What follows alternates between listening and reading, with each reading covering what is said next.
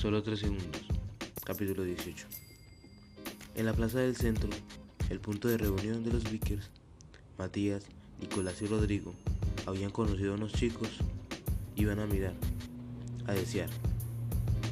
En los momentos de descanso, les festaban sus bicicletas.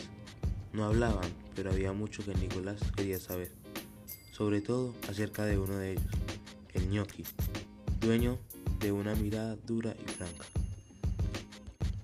Pronto se dieron cuenta de que el ñoqui era más talentoso arriba de la bicicleta que todos los chicos de la plaza juntos. Nicolás aprendía trucos cada vez más difíciles, solo para enseñárselos al ñoqui y verlo.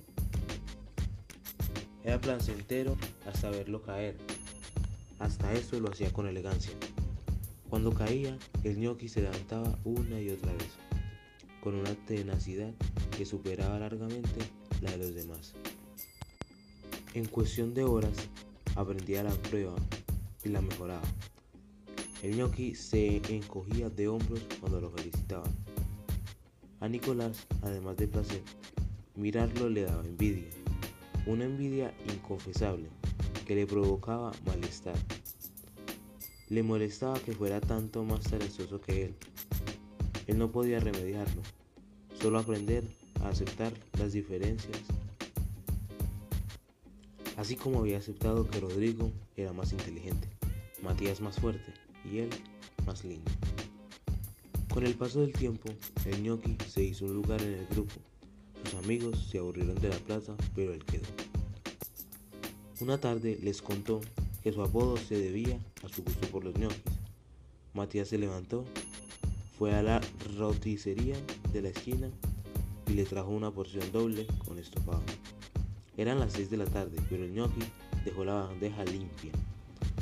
Matías se moría de risa viéndolo comer, y el ñoqui también se divertía. Exageraba sus gestos mientras comía. Brotaban carcajadas de su boca llena. Nicolás no, no veía la gracia. ¿De qué se reían? ¿Y cómo te llamas? le preguntó, acuchillando las risas. ¿No te jode que te digan así? No, soy el ñoqui. Me gusta ese sobrenombre, le respondió él. Ñoqui también se les dice a los inútiles. ¿Y? Pero yo quiero llamarte por tu nombre. Como quieras, pero no te voy a contestar. Soy el ñoqui. ¿Y cómo te llamas? Córtala, Nicolás, dijo Rodrigo. Uno se llama como se llama. Él se llama ñoqui. ¿Tan complicado te parece? Jorge contestó finalmente el ñoqui, ya sin reír como mi viejo. Después de esa conversación, su apodo, Nico, le pareció insulso. No tenía que ver con nada de lo que le gustara, tampoco con algo que le disgustara. Era el nombre que sus padres habían elegido para él. ¿Cuánto tenía que ver con él su nombre? ¿Cuánto mostraba de él su nombre?